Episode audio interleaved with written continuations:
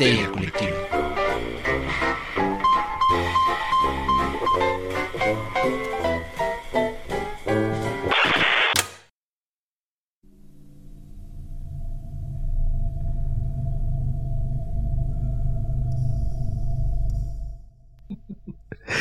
Esto es Histeria Colectiva, el programa donde Fernando Santamaría, Ricardo Medina y el Dr. Braham se sientan alrededor del círculo de invocación para abrir la caja de Pandora y volarse la tapa de los sesos platicando sobre ficción, magia, ocultismo, casos supernaturales, literatura y todo lo que tenga que ver con la cultura del horror. Buenos días, buenas tardes, buenas noches, donde sea que se encuentren, a la hora que se encuentren escuchando esto. Muchas, muchas gracias por dejarnos llevar todo el terror a sus oídos.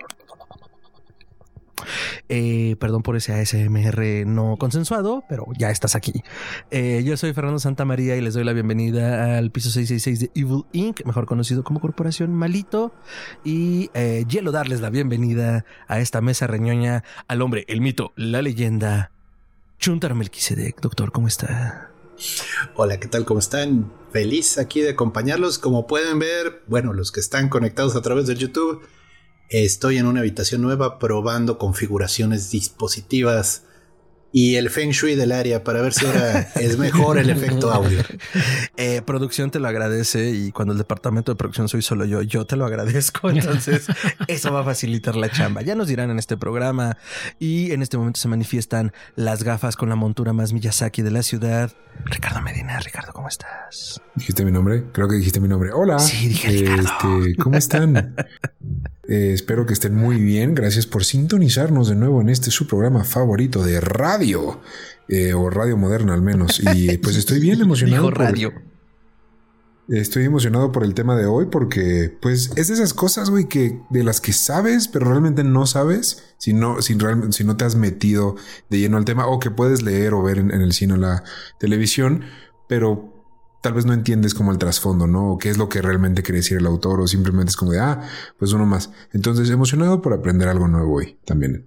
Excelente, siempre se está aprendiendo. Y en el círculo de invocación, venido desde las tierras ibéricas, aquí en el centro de Evil Inc., se encuentra Francisco de León. Paco, ¿cómo estás? ¿Qué tal, Fernando? Gerardo, Ricardo, un gusto estar con ustedes. No, hombre, el gusto es nuestro. Y la verdad es que ahora le tumbaste a Ricardo su título de la barba más tupida de la Ciudad de México. Sí. Entonces, eh, la barba más tupida de aquel lado y de este lado del continente eh, se encuentra con nosotros. Y no podremos estar más contentos, sobre todo por el tema que vamos a platicar hoy. Así es, así es. Doctor, ¿qué hay en la caja de Pandora? Hoy la caja de Pandora se abre y en medio del frío del Ártico surge Víctor Frankenstein huyendo de su criatura. De su moderno Prometeo. Frankenstein o el moderno Prometeo. Eh, Paco. Paco sí es doctor, quiero, quiero que, que- que recalquemos eso, porque el buen doctor Braham, su doctorado se lo otorgó la Universidad de Miskatonic en ocultismo, que también está muy chido. Pero aquí el buen Y Paco. que de envidia. Bueno, en realidad me salieron una caja de cereal, pero sí, Con una placa luminiscente. en los tulups. Pero aquí el buen Paco, y lo mencionó, o sea, tiene una trayectoria enorme, vasta en cine, en filosofía, en enseñanza, y sobre todo, a ti te encanta Frankenstein, Paco. Así es, así es. De hecho, fue mi tema de maestría, ¿no? Trabajé la, la maestría con, con Frankenstein. Y vaya que, que sí, indudablemente es la novela que más me ha apasionado en, en la vida. ¿No? No, y a quién no, porque además, te- o sea, creo que hay novelas que te llegan o te tienen que llegar en un momento preciso, o, relatos, pienso como en los de Herman Hesse, como en El Lobo Estepario, en Demian, que si lo lees a cierta edad, si lo lees a muy corta edad, como que no hace sentido. Exacto. Si lo lees muy grande, ya es como, ah, pues está padre, ¿no? Pero, ajá, está bonito, mira. Pero si lo lees a cierta edad, pues hace el efecto que se espera, y creo que eso pasa con Frankenstein. A mí me llegó en la edad precisa, considero, o sea, me lo hicieron leer en la preparatoria y no podía hacerme más sentido en otra época de la vida. Claro. Y me gustaría que tú partieras plaza justo por eso, hablándonos de qué cangrejos es Frankenstein, qué cangrejos es el moderno Prometeo, por dónde empezamos. Pues vaya, es una historia larga, ¿no? Porque finalmente Mary Shelley va a concebir como un- probablemente ya muchos de aquí sepan, ya es hasta un cliché hablar de Villa Diodati, ¿no? Sí, sí, un poquito. Eh, pues vaya, la, la novela fue concebida a partir de una apuesta, ¿no? Eh, que hacen Mary Shelley, Lord Byron, John William Polidori y la involucra. Bueno, también estaba esta Clara, ¿no? que era la prima de la, De prima, Shelley. la- la prima de Mary Shelley. Eh, y la propia Mary hacen una apuesta para ver quién puede contar el relato más aterrador, ¿no? Ya todos sabemos, ¿no? Era un verano tremendamente lluvioso, entonces tuvieron que quedarse encerrados, ¿no? En 1816 y em, el verano del 16 y empiezan a leer una serie de cuentos de horror de un libro alemán que se llama Fantasmagoria. ¿no? Entonces ahí es donde surge la propuesta de saber quién puede escribir el relato de horror eh, más aterrador. Eh, hasta donde sabemos, solo dos de ellos acabaron. En John William Polidori empieza a gestar el vampiro. Recordemos que John William Polidori era el, médico de cabecera de Lord Byron. Entonces, eh, pues Lord Ruthven tenía mucho que ver con, con Byron, ¿no? Era una especie de homenaje y, reclamo, no dicho. y Mary Shelley, que escribe Frankenstein, aunque se, también se cree que Percy debe haber escrito también su poema Prometeo desencadenado, mm, ¿no? porque es un texto muy importante. Eh, la novela eh, es publicada por primera vez en 1818 aunque comúnmente nosotros leemos las traducciones o las ediciones de la versión de 1831 porque ella decía que era una versión más madura de la novela. Yo ah. sigo prefiriendo la original. Yo sigo prefiriendo la original. Hay que tomar en cuenta que Mary Shelley tenía 19 años cuando escribe esto, entonces esa víscera que, que se deja ver en, en la primera versión es una maravilla. La crítica trata muy bien a la novela, pero incluso muchos creen que la tratan bastante bien porque creían que la había escrito Percy. Ah. ¿Y se publica con el nombre de Shelley en un primer momento? Anónima. No, ¿verdad? Se, se publica de manera anónima. Y todos la empiezan a vincular a Shelley. Ah. Y todos la empiezan a vincular a Percy. No, entonces a Percy, que además yo, nunca he sabido cómo se pronuncia su segundo nombre, ¿no? Bish, Bish, Bish, porque además este Bish, porque además creo que es escocés, ¿no? Entonces habría que preguntarles a ellos ah. eh, cómo, cuál es la pronunciación adecuada del, del nombre del buen Percy. Pero, por ejemplo, sí sabes, sí, sí, estamos seguros, ¿no? Las críticas todavía son conseguibles de 1818. Y, por ejemplo, Walter Scott sí pensaba que era de, de Percy. La novela, ¿no? La verdad de... Perdón que lo diga así, pero Percy no tenía ese talento para la prosa. no. Para nada. O sea, es indudable que es de Mary. Porque además eh, uno ve la consistencia en la forma de escritura de, de Mary, ¿no? Eh, el eterno Adán y otros relatos que llegó a escribir ya en, las postrimerías de su existencia, dan prueba de que era una prosista mejor que cualquiera de ellos. No, este, vaya, que John William Polidori era fácil, ¿no? Porque no era, era, médico, ¿no? Exactamente, era médico, eh, incluso su tesis es difícil, que se consigue todavía en Editorial Ciruela, si la ¿La tesis de Polidori? La tesis de Polidori, que es muy interesante porque es sobre el sonambulismo. Órale. Qué, bueno, habría que destacar eso, ¿no? Digo, a lo mejor lo habría escrito un poco con las patas, porque no era escritor, pero toda la parte médica fue lo que le permitió fundamentar como los grandes mitos del vampiro a través de su conocimiento y de lo que se había asociado al vampirismo hasta esa época, ¿no? y, que forma. que sobreviven a la fecha, ¿no? Cinematográficamente el vampiro se parece más al de Polidori que al de Stoker, por ejemplo. Y el de Stoker abrueba mucho el de Polidori, ¿no? Exactamente. sí, sí, sí, Exactamente. Entonces, pero, pero habría que decir, y ustedes cuando quieran cállenme, que si no lo hago un monólogo pavoroso. Eh, pero habría que decir, obviamente, que si quieren ya en un, en un, nuevo momento podemos hablar de todos los referentes que tomó Mary Shelley para, para, escribir, para escribir la novela, ¿no? O sea, que, son bastantes. Son muchos. Iremos avanzando en eso. Doctor Frankenstein, ¿cuándo lo leyó? ¿Cómo llegó? Uy, bueno, la primera vez que lo leí, lo leí en una versión eh, ilustrada. Ah. Mi abuelito, en paz descansé, le compró para su casa para cuando fueran los nietos ahí a divertirse. Unos que que eran de Bruguera, se me va de qué editorial era. Ah, eran así. Bruguera es muy buena. Era, una versión así de delgaditas como novela gráfica basada en la historia. Pero estaban muy fieles, o sea, sí llama la atención porque mm, no se tomaban las licencias así de y de repente brincó el doctor y comenzó a pelear. No, no, no. O sea, es la historia como es, sin tapujos. Le, leí cosas muy bonitas de ese, compendio que tenía mi abuelo. La verdad sí fue una buena inversión, al menos para mí. No sé para mis demás eh, primos que hayan pensado cuando llegaban a la casa del abuelo y los ponía a leer esos libros, pero esa fue la primera vez que leí la historia y a mí, la habré leído a los siete años. Me, a, mí, a mí lo que me dejó ciscado, o sea, cuando la leí, era ese Doctor Frankenstein huyendo de su destino.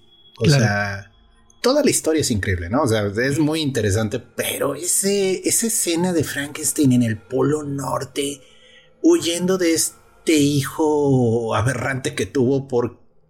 Y no puede, no puede, o sea... Lo más inhóspito además del planeta, ¿no? Sí, pues digo, solo el Polo Sur es peor, pero eh, vaya, eh, en ese momento la expedición estaba en el Polo Norte y ahí lo encontraron, ¿no? O sea, a mí lo que me impresiona es eso, o sea, alguien que estaba huyendo de sí, huyendo de su muerte en muchos sentidos, ¿no? Ajá. Este, y pues se fue. O sea, así, ese, ese, eso es el final, toda la historia, a mí me dejó muy ciscado, o sea, porque sí tenía ese aire de inevitabilidad, así como del que, de que, del hombre que cava su propia tumba, ¿no? Del que su propio destino lo persigue. Profecía de autocumplimiento incluso, ¿no? Es que voy a ser desdichado. Pues sí, porque no hiciste lo que te tocaba en primer lugar, además, ¿no? Que de eso también va mucho el, móvil del monstruo, ¿no? Sí, pero cabe señalar en ese sentido que es un destino romántico ¿no? Eh, eh, y moderno en ese sentido, ¿no? porque de repente se nos olvida que el romanticismo tiene que ver con la modernidad. Entonces ni siquiera es que el destino sea inevitable, sino que él está tomando decisiones que lo llevan a, a la inevitabilidad de su destino. Eso entenderíamos por destino romántico. Exactamente. Eso, la inevitabilidad, ok. pero la inevitabilidad de acuerdo a las decisiones que tomó. Porque no es como en el mundo griego, ¿no? Que, pues, inevitablemente pasa. Bueno, como es popular en el mundo griego, ¿no? Porque también ya muchos autores, y yo lo comparto, tienen sus dudas acerca de que los griegos creyeran en un destino inevitable. eh, pero en el caso de los románticos sí estamos seguros, ¿no? Que más bien era, no es que sea, no es que esté escrito que así va a ser, ¿no? Sino que estoy tomando decisiones que me llevan a, completar ese destino. Sí, claro. Sí, y con los griegos el tema mucho era el hibris, la arrogancia. o sea, en el momento en el que el hombre se consideraba superior en algo a lo divino, caía el castigo, ¿no? De alguna forma, Edipo, la calamidad. Pero pues también aquí hay una especie, ah, bueno, de nuevo, aquí estamos compartiendo ideas cada uno, ¿no? Pero yo siento que sí hay una especie de fábula en el sentido de que hay una moraleja, o sea, no, no te, no acaba así como las de Sopo, y la moraleja es, no, pero, pero sí hay una moraleja, o sea, de cómo en esta arrogancia de la ciencia trata de romper este, pues no se diga reglas o tabúes, no era ese el tema, era, trata de ver mm. más allá. Pues y lo que ve, ¿no? Y lo que ve lo aterra a tal nivel que vive huyendo de lo que vio, ¿no? O sea, ese es el punto, ¿no? No es, no es que niños no hagan ciencia, es mala para ustedes, sino hay una especie como de hay que estar preparados para lo que traes, ¿no? O sea, porque puedes crear monstruos. Sí, hay una frase que me gusta mucho.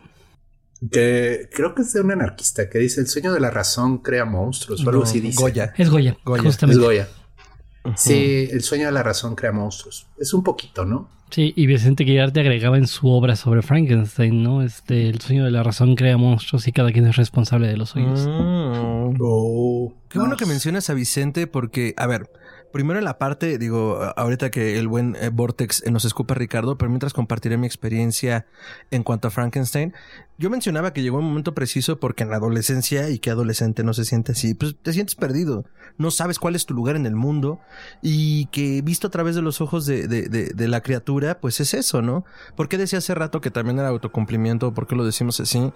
Si tú no has leído Frankenstein o no has abordado la obra de ninguna de sus formas, pues en realidad en principio lo que le demanda la criatura es como tú no me reconociste, pues ni siquiera como tu par, porque no soy tu par, tú no, tú no me reconociste como tu creación, como tu hijo. Y en el momento en el que tú huyes de mí, uh, pues yo decido, o más bien, yo me arrojo solo al mundo intentando entender mi posición y luego me doy cuenta que todos se alejan, ¿no? Entonces, yo, yo, yo, si voy a ser detestado por la humanidad, yo también voy a detestar a la humanidad. Claro. Y le ofrece un pacto, ¿no? Después, después de una tragedia. Diría que es spoiler, pero pues la novela tiene más de 200 años, entonces. Sí, ya, creo caray. Que tenemos cierta alturas del partido hablamos de spoiler, estamos perdidos. Y la verdad es que, eh, pues más bien para que se te antoje más, si no lo has leído, pues genera una venganza del monstruo, ¿no? Mata al hermano menor de, de Víctor Frankenstein. Al pequeño William. Al pequeño William. Y, y, y, y está movido por eso y le ofrece un pacto, ¿no? Le dice, a ver, podemos detener todo esto, podemos detener el odio que yo te tengo y que tú me tienes a mí, si creas a alguien para mí, alguien que mi igualdad de condiciones, pues pueda convivir, ¿no? Y pueda sentir los afectos de una mujer que se vea como yo, que es más también su reclamo, ¿no? Y que eso es bien importante, ¿no? Muchos olvidan que hay una parte muy política en Shelley, ¿no? Eh, vaya, el romanticismo es bastante comunista, ¿no? Insisto, a mí por eso me da coraje cuando me molesta mucho, ¿no? Cuando se habla de, del romanticismo como si fuera Mijares o Ricardo Arjona o cosas por el estilo, porque no, no tiene nada que ver con el romanticismo. y de hecho, ojo, ¿eh? yo defiendo que no tiene nada que ver con esto que se habla, que se ataca y con justa razón, evidentemente, como amor romántico desde el feminismo y todo esto, ¿no? Creo que finalmente estas ideas vienen de un desconocimiento de lo que era el movimiento romántico, y en particular en Alemania e Inglaterra, bueno, o las islas británicas eh, porque no es exactamente nada más Inglaterra. Y que justo, ¿no? Se nos olvida que muchas y que el feminismo eh, justamente europeo apareció en un contexto este romántico. Con la madre, con la madre de Eso Mary Shelley, la Mary mamá de Wollstonecraft. Shelley. Ajá. ¿no? Eh, y que Mary tenía una serie de ideas políticas y que se ven. O sea, ¿quién es la que mueve a, quién es la que muere a manos del pueblo? Es esta Justine, ¿no? Que es eh, la única de clase trabajadora. Sí. ¿no? Los nobles mueren perseguidos por lo que ellos crearon. Como, como dice Gerardo, ¿no? Finalmente eh, ahí la... Vamos así, yo incluso más que moraleja hablaré, hablaría de, un, de una cuestión cautelar, ¿no? De una serie de, de anuncios cautelares, ¿no? Eh, eh, hace poco hablaba con una amiga, ¿no? Yo le decía que me llama la atención y no estoy diciendo nada nuevo tampoco, que parecería que la ciencia ficción la hemos leído más como manual de comportamiento que como, como advertencia. Sí, manu- como guía Sí, del viaje intergaláctico. Exactamente, ¿qué tenemos que hacer? No? Ah, pues eso, mira, la, la distopía suena bien, ¿por qué no seguimos por ahí? Mira, ¿no? Orwell dice que la hipervigilancia está mal. Vamos a poner cámaras en su tumba. Exactamente. Tal cual. Nunca mejor dicho, efectivamente. Y con, y con Frankenstein ocurre, ¿no? O sea, como decía Gerardo, finalmente es una advertencia sobre el poder de la ciencia. Sí. No porque ella temía que, que la ciencia adquiriera, y que perdónenme, pero por más que digan que no los de la comunidad científica, adquiere un carácter metafísico. Sí, Es por decir, supuesto. es la única que puede dotarnos de verdad. Porque aparte a través de las hipótesis estamos buscando esas verdades, ¿no? O sea, estamos rompiendo esa barrera que nos impide lo físico, lo material o lo intelectual y, y estamos suponiendo, ¿no? Y, no hay algo más metafísico y hasta esotérico que eso, ¿no? Eh, Exactamente, ¿no? Y, y ojo, ¿eh? No estaba ella peleando con la ciencia, ¿no? De hecho, justamente cuando hablaba de, de las influencias, hay que pensar que entre los grandes referentes están este, el propio Barón Frankenstein, que era alquimista, porque ellos iban- de ahí sale el nombre de la novela, ¿no? Porque ellos cuando justamente iban a llegar a Villa de Odati, recordemos que el viaje es en bote, entonces eh, pasan por el castillo Frankenstein, hasta donde sabemos lo visitaron. Mm, eso No, me pero, sabía. pero hasta Ajá, donde ajá. se sabe, eso lo mencionan Radu Florescu y Raymond McNally en su extraordinario estudio eh, In Search of Frankenstein Mm, de los ujú, 70 ujú, ya texto. Eh, pero es un texto fundacional hasta la fecha. Pero además también ella toma como referencia los trabajos de Conrad Dippel, porque él había sido huésped en el castillo Frankenstein. ¿Quién es Conrad Whipple? Eh, es un alquimista. Uno de los alquimistas más importantes del siglo XVII ¿no?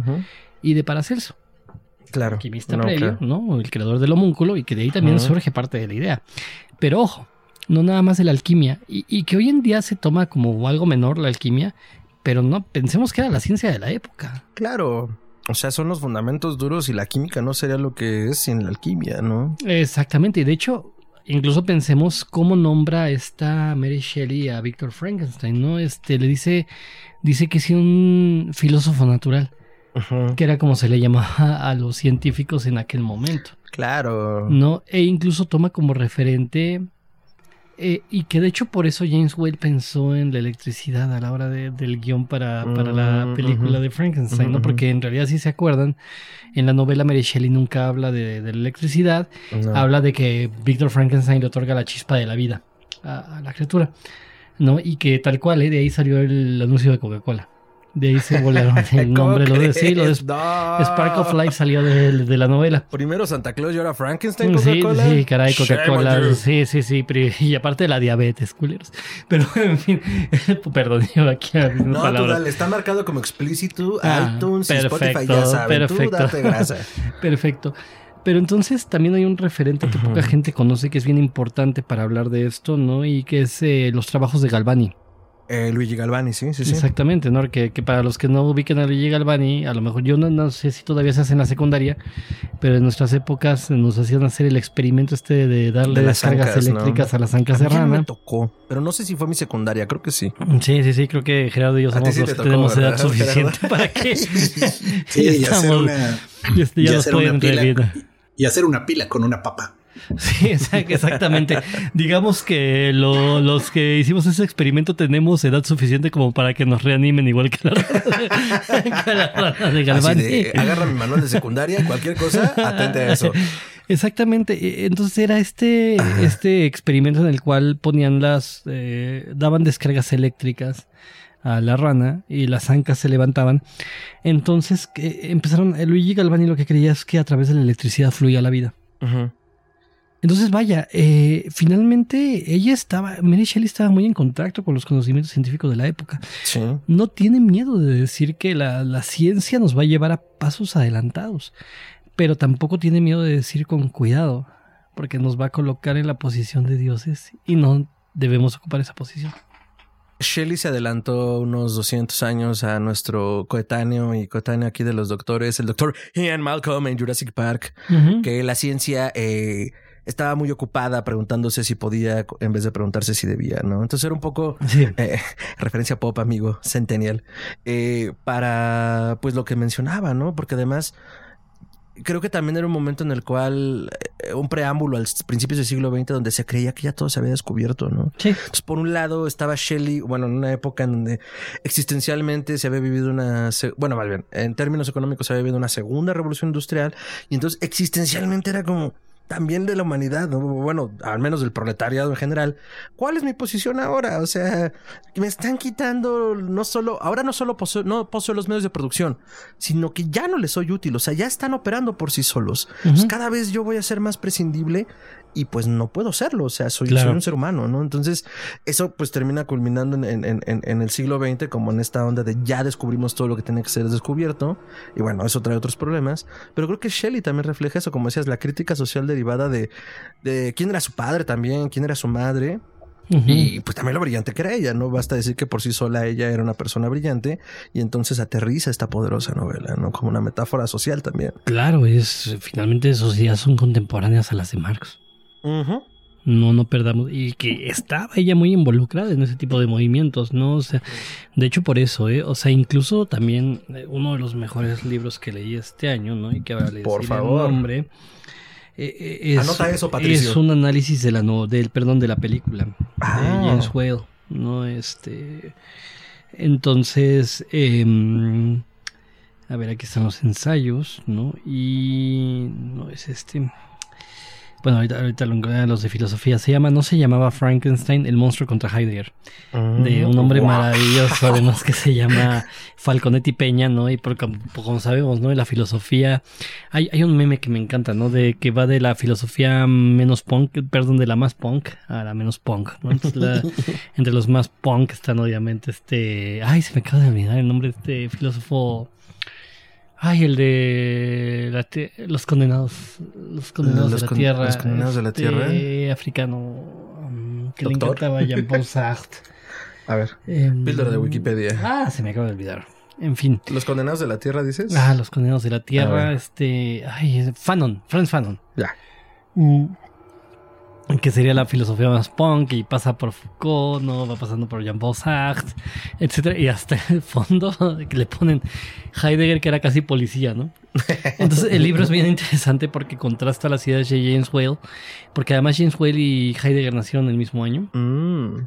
Entonces, y, y la película aparece en el momento en que Heidegger está publicando sus ideas más importantes y que además está a punto de apoyar al partido nazi, que sus más fans dicen, ay, no, no era tan nazista. Perdón si lo era. Él y Vasconcelos se habrían llevado bien. Exactamente, hubiera sido un gran amigo de Vasconcelos. Sí, claro. Eh, el punto es que James Whale, parte de lo que captó y lo menciona la, la- el libro de Falconetti Peña, es que eh, contempló muy bien la parte social, porque claro, James Whale era provenía de la clase obrera y había Había peleado en la Primera Guerra Mundial, cosa que Heidegger evitó, por cierto. Eh, entonces la, la, perspectiva es muy de la clase trabajadora y e insisto, Shelley está muy ahí. No, o sea, la, la, dimensión política de una novela como Frankenstein generalmente se omite. Pero probablemente sea uno de los aspectos que más le interesaban a ella. Sí, claro, porque además digo, a lo mejor te gozamos, o más bien no, sí, seguro gozamos de, del privilegio de la distancia, pero en la mañana la estaba revisando, terminándola de leer otra vez, y me parece más claro que nunca. O sea, ya no solo es como, ah, podría ser, no, me parece una obviedad, porque, y bien lo decías ahorita, no acaba de aterrizar como el tremendo dolor que tiene Víctor cuando, además de la injusticia que representa que maten a, a, a Justin, eh, pues me hace más sentido, ¿no? Como bien dices, es una persona obrera del trabajo que solo por servirle a los ricos y por estar en el lugar y momento equivocados, por algo que está persiguiendo a los ricos, eh, la, la, matan, ¿no? Tienen, tienen que ejecutarla. Y por eso siente esa culpa Víctor. Y que de hecho incluso la criatura, ¿no? Es con la única que de verdad siente culpa. Se lo voy a hacer porque sé lo que estoy haciendo, ¿no? Como hablabas de esa venganza. Sí pero es con la única que como que siente cierta, o sea, ni siquiera con William. No. No, con el niño es más como un, enojo enervado, ¿no? Sí, sí, sí, es como así como que no sé, un pinche privilegiado, ¿no? Entonces, Nepo baby. ¿no? Pero, pero finalmente hay una, hay una relación ahí directa con lo, con lo social que se menciona muy poco. Sí. Pero que en las ideas del romanticismo y en particular en la hija de una de las grandes fundadoras del feminismo, están muy presentes. Sí, correcto. Correcto, correcto. Eh, a mí me parece interesante porque no recordaba, digo, haciendo algunas notas de, cosillas que se me pasó ahorita de mencionar, que así como, como, como Bram Stoker lo hace epistolar con Drácula, en realidad es, es chistoso porque la narración también es epistolar en un principio. Porque lo que a veces no notamos como en estos diferentes niveles de narración es el capitán del barco contándole en a la hermana Robert Walton, a la hermana, lo que le está contando Víctor Frankenstein que lo encontraban en la zona más inhóspita del planeta, ¿no? Entonces, en primera instancia fue como, ah, mira, qué padre, qué bonito estilo. Porque la verdad yo no recordaba. Que de sentido es en lo que es más gótica la novela, ¿no? Un relato dentro de otro relato, dentro de otro relato. Dentro de otro relato, sí, correcto. Entonces fue como, ay, mira, qué padre. Pero bueno, volviendo, volviendo al punto como dentro de la estructura, la trama, eh, las críticas y las motivaciones. Eh, mencionabas lo del galvanismo y a mí me parece impresionante porque justo también cuando lo estaba repasando era como, eh, este déjame terminar, déjame eh, concluir el relato para que sepas por qué no te puedo revelar el secreto de la vida, ¿no? Y la verdad es que esta licencia, como un poco por, por, la época y un poco por lo efectista que luego se hizo en pantalla, eh, pues creo que era bastante obvio que la electricidad podía dar como ese, esa, esa idea, ¿no? Por, también por lo que nos mencionabas. Ah, ahora, eh, digo, estamos hablando que su primera adaptación fílmica um, se da a, pues como a aproximadamente 100 años de su publicación, ¿no? Sí, poco menos. Poco menos. Poco menos, 1910, si la memoria no me falla, es la del cinematógrafo Edison. No me acuerdo quién, no me acuerdo el nombre del director, pero es parte del cinematógrafo Edison, ¿no? Que lo lanza, que era una especie de Fabio, ¿no? La, criatura, ¿no? O sea, pelo largo, así Chris Hemsworth, pero en feo, ¿no? O imagínense, imagínense a Thor en feo, ¿no? O sea, este así con la mata larga y todo, sobreviven, lamentablemente de esta película sobreviven no todo, no creo que hay un fragmento ahí en YouTube, si, no me ah. falla. Yo sabía hasta hace algunos años, ya no he buscado tan afanosamente en los últimos 5 o 6 años, yo sabía que solo sobrevivían fotogramas. Eh, mm. pero eh, si mal no recuerdo, por ahí llegué a ver una versión fragmentaria de el problema es que el cinematógrafo Edison, la película tenía menos vida, ¿no? Por el tipo de proceso en el que se, el proceso químico en el que se revelaba la película.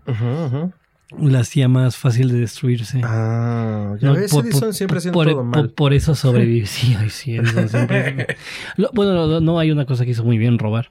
Ah, sí. Eh, para eso se pintaba solo. Eso, lo hizo maravillosamente. Eh, Estaría divertido pedirle a una inteligencia artificial que hiciera la versión. Ah, pues Sería muy pues interesante, claro. Claro, claro, claro. Pues sí, ¿eh?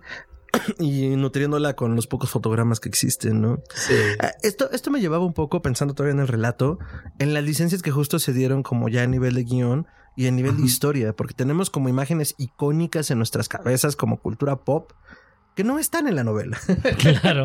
que no están ni de cerca, ¿no? La creación por encima de todo. Empezando por la creación, eh, el final también me parece que está como muy este, trastocado. Eh, yo creo que para bien en el sentido práctico, porque pues primero ya no podemos hacer nada, ya, ya se hizo, el daño está hecho, pero también, bueno, para términos del cine, pues le funcionó, ¿no? Pero creo que sería importante hablar como del desarrollo de la novela en esos puntos. Pienso en esto, o sea, eh, sin querer adelantarme tanto, o si quieren sí, y ahí lo vamos peloteando, pero el final de la novela me parece tremendamente melancólico. Es durísimo. O sea, más allá de, ah, sí, mueren en un molino quemado por el pueblo, no. Es totalmente lo opuesto. ¿no? no, pero volvemos al punto. No hay una razón de ser para que este James Wade haya escogido. Creo que también es política, por cierto. Em, pero ciertamente, ¿no? Hay algo en el final de la novela que además anuncia en este estilo tan romántico. Justamente crearé mi pira funeraria.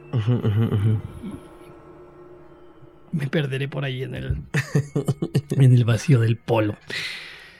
sí, o sea, voy, a, voy al lugar donde no hay ningún pinche árbol para hacer una pira funeraria. Exactamente, además. Sí, sí no, no, no hablemos de la. Seguramente pasó junto a la tabla en la que sobrevivió Kate Winslet, ¿no? En Titanic. es como decir, estoy en medio del desierto, moriré ahogado, como mis ancestros siempre lo hacían.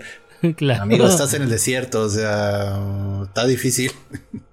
Pero bueno, no, sí, es, muy, es muy bonito final, pero... Pues sí, pero mira que, por ejemplo, ahí eh, lo que, en lo que podríamos, si nos ponemos muy estrictos, comúnmente las grandes embarcaciones llevaban leña. Para las situaciones pero de estaban... Recordemos que el barco estaba atorado en sí, medio estaba. De Sí, sí, y a estas alturas del partido se les hubiera acabado. Yo creo que hasta las ratas ya se habían tragado, o sea, y probablemente hasta lo, lo, último pedazo de madera ya lo estaban quemando, o sea, mm, ya hasta se estaban echando los cinturones, yo creo. Rico, rabia. rabia. Este, digo, ah, igual y me adelanté mucho, o sea, no pasa nada, si quieren regresemos, pero lo decía porque, eh, como en esta búsqueda también de, que justo era todo lo que criticaba Shelley a través de su novela y fue todo lo que hicieron al revés en términos efectistas, pues era como, no, a ver, o sea, la criatura sí, o sea, es difícil de ver, es repulsiva, pero en realidad solo estamos proyectando lo que nosotros somos, ¿no? O sea, que no podemos aceptar. Cuando salva a la niña me parece una secuencia poderosa, ¿no? Le está relatando la criatura a su padre. Le dice, a ver, eh, yo estaba eh, en un escondite, pasa una niña. La niña corre, está jugando y se resbala al lago. Yo la salvo, la intento reanimar y lo primero que recibo son una serie de escopetazos de su guardián. Claro. Que me dejan, y es muy explícito, ¿no? Me dejan laceraciones de músculo y huesos. Entonces acabo de salvar una vida y mi recompensa es esta. Claro. Y entonces dice, no, a ver, o sea, yo, yo tengo una guerra jurada y declarada contra lo humano, ¿no? Entonces, eh, ahí me parece también como una cosa de. Y, y, mencionaba que para mí la adolescencia era un momento como muy crucial en, la que, en el que uno puede leer la novela porque cuando uno adolece, pues es el rompimiento con los padres. Para mí fue ahí, de hecho. Ah, pues ahí estamos. Chócalas. Chócalas, Paco. Sí, en mi caso, la novela que leí de adolescente que me reventó fue El extraño de Lovecraft. Mm, claro. Ah, oh. Que también, también tiene ese momento de desprendimiento y de, de descubrimiento personal que dices, ay, Pero hay, algo importante en la novela que se pierde un poco en las versiones fílmicas antiguas. No voy a decir si la nueva de Kenneth Branagh que se rescata un poco, pero. La, nueva de 30 años. la. Sí, bueno. ¿Cuál de 30 años? La de, Era Robert De Niro, ¿no? Era Robert De Niro la que era. Sí, bueno. E, esa escena y las anguilas eléctricas todavía me causan pues, Ay, la tengo por favor. Pero bueno, este, no, es que es mil veces más elegante los relámpagos en la torre. Perdón, siempre me va a gustar eso en la versión viejita, ¿no? Creo que es Boris Karloff, el actor, ¿no? Sí, es Boris Karloff. Por su pollo. Pero el punto es, es icónica su apariencia. Sin embargo, la criatura es bastante inteligente. No voy a decir que es un genio de las matemáticas, pero en un nivel de capacidad de astucia y de entendimiento, es muy listo. Y la versión fílmica con Boris Karloff, pues el pobrecito lo ponen como un niño muy inocente y torpe, que nomás sale al mundo y comienza a sufrir, ¿no?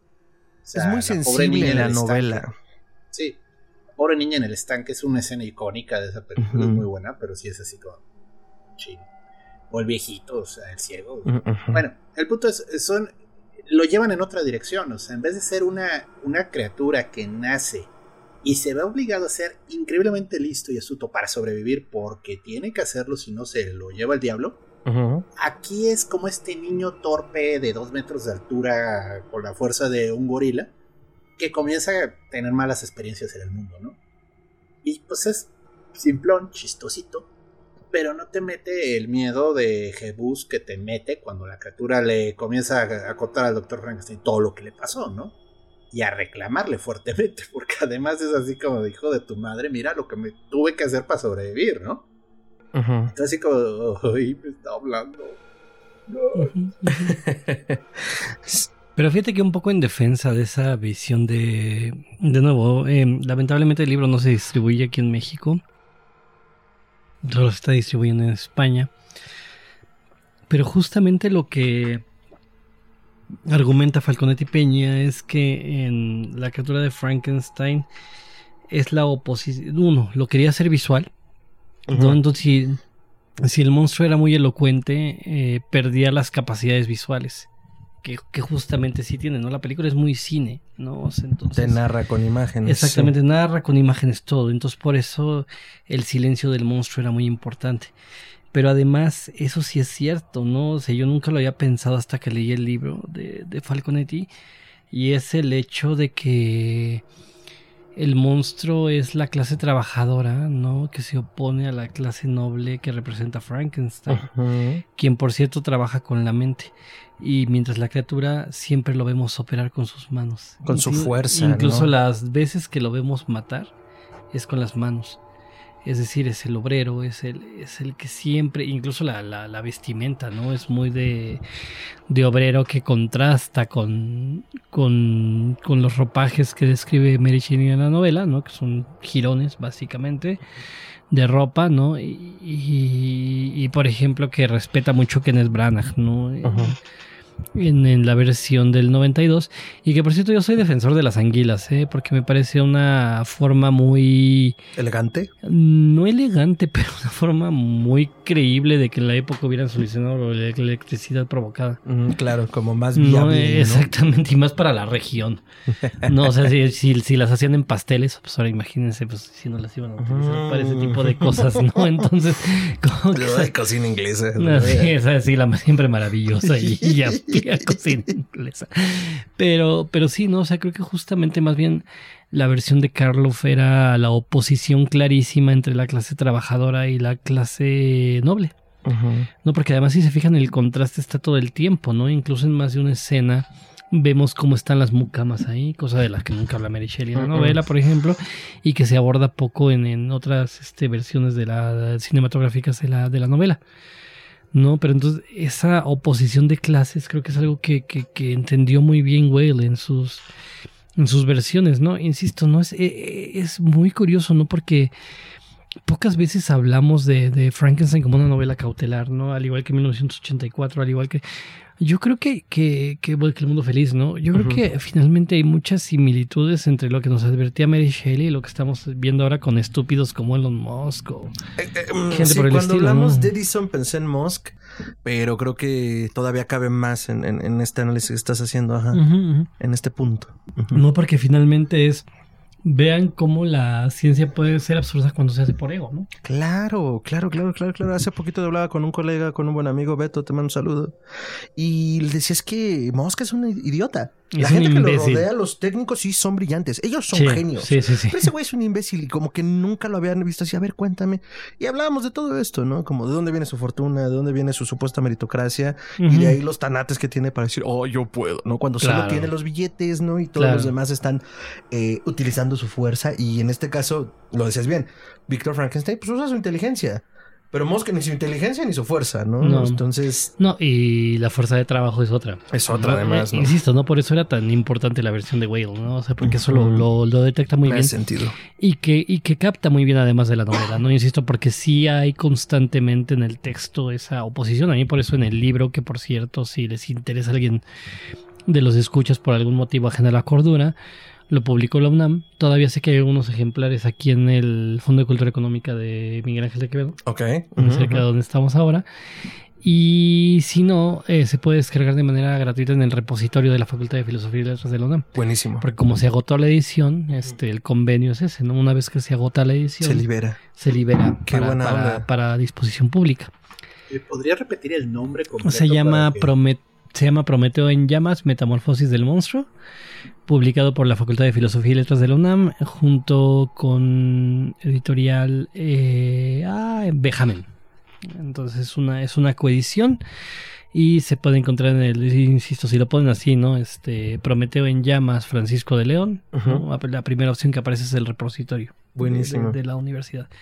Entonces, justo, ¿no? A mí en ese texto, por eso la el vínculo Mary Shelley, Foucault me pareció muy natural. Porque Foucault es tremendamente político. Sí, claro, ¿no? Y además habla de los ejercicios de poder, ¿no? Poder de unos... O a ver, ¿qué es eso? Empecemos porque el poder no se posee, se ejerce y se ejerce unos sobre otros, ¿no? Exactamente. Y si planteamos que, que Shelley hablaba de esta relación de clases por las ideas marxistas, pues este hace todo el sentido, ¿no? Que podamos abordar el análisis desde allí. Entonces, si apenas llegaste al programa y no sabes de qué demonios hablamos, hablamos de Frankenstein. A más de 200 años de su publicación y cómo es que hay un tratamiento político que se deja entrever en el cine, se ve completamente en la novela y que muchas veces se nos olvida, ¿no? Porque además decía bien Gerardo, o sea, se retrata para términos efectistas al monstruo como un monstruo muy eh, disociado de su realidad, que no entiende bien qué pasa, pero en ese no entendimiento se enoja y no, más bien todo lo contrario, es un ser muy sensible que al entender lo que sucede me están rechazando, entonces pues yo tengo que, eh, en un juego casi newtoniano, pues rechazar de igual modo, ¿no? Y con la misma Exacto. mayor fuerza. Exacto. De hecho, para pensemos que para Víctor Frankenstein eso es lo terrible de su creación. Él quería crear un ser que fuera superior al ser humano y lo dicen más de un momento. Lo dicen más de un momento. El capítulo 5 de la novela es extraordinario, ¿no? O sea, que empieza con esto de era una noche este, tormentosa, etcétera, ¿no? Y que describe el cuerpo de la criatura, etcétera. Pero no hay que perder de vista que, que para él era un ser que desbordaba completamente los, este, los cánones de lo humanamente conocido. Pues resulta que cuando la, la criatura cobra conciencia, tiene los mismos sueños patéticos que cualquier que ser humano, ¿no? Claro. Quiere ser aceptado en sociedad. Quiere ser amado quiere por una, mujer. Quiere ser amado por una mujer, etcétera. ¿no? Entonces, lo terrible para Frankenstein es eso, ¿no? O sea, él cree que está creando algo superior. Y es sorpresa que la criatura tiene los mismos sueños patéticos que todos Que los demás. cualquiera. Eh, me, Y me da mucha le reclama, Ajá. le reclama de por qué lo creó, ¿no? O sea, Sí, igual Y que además le reclama, exacto. Nosotros ¿Cómo? a Dios. Como adolescente.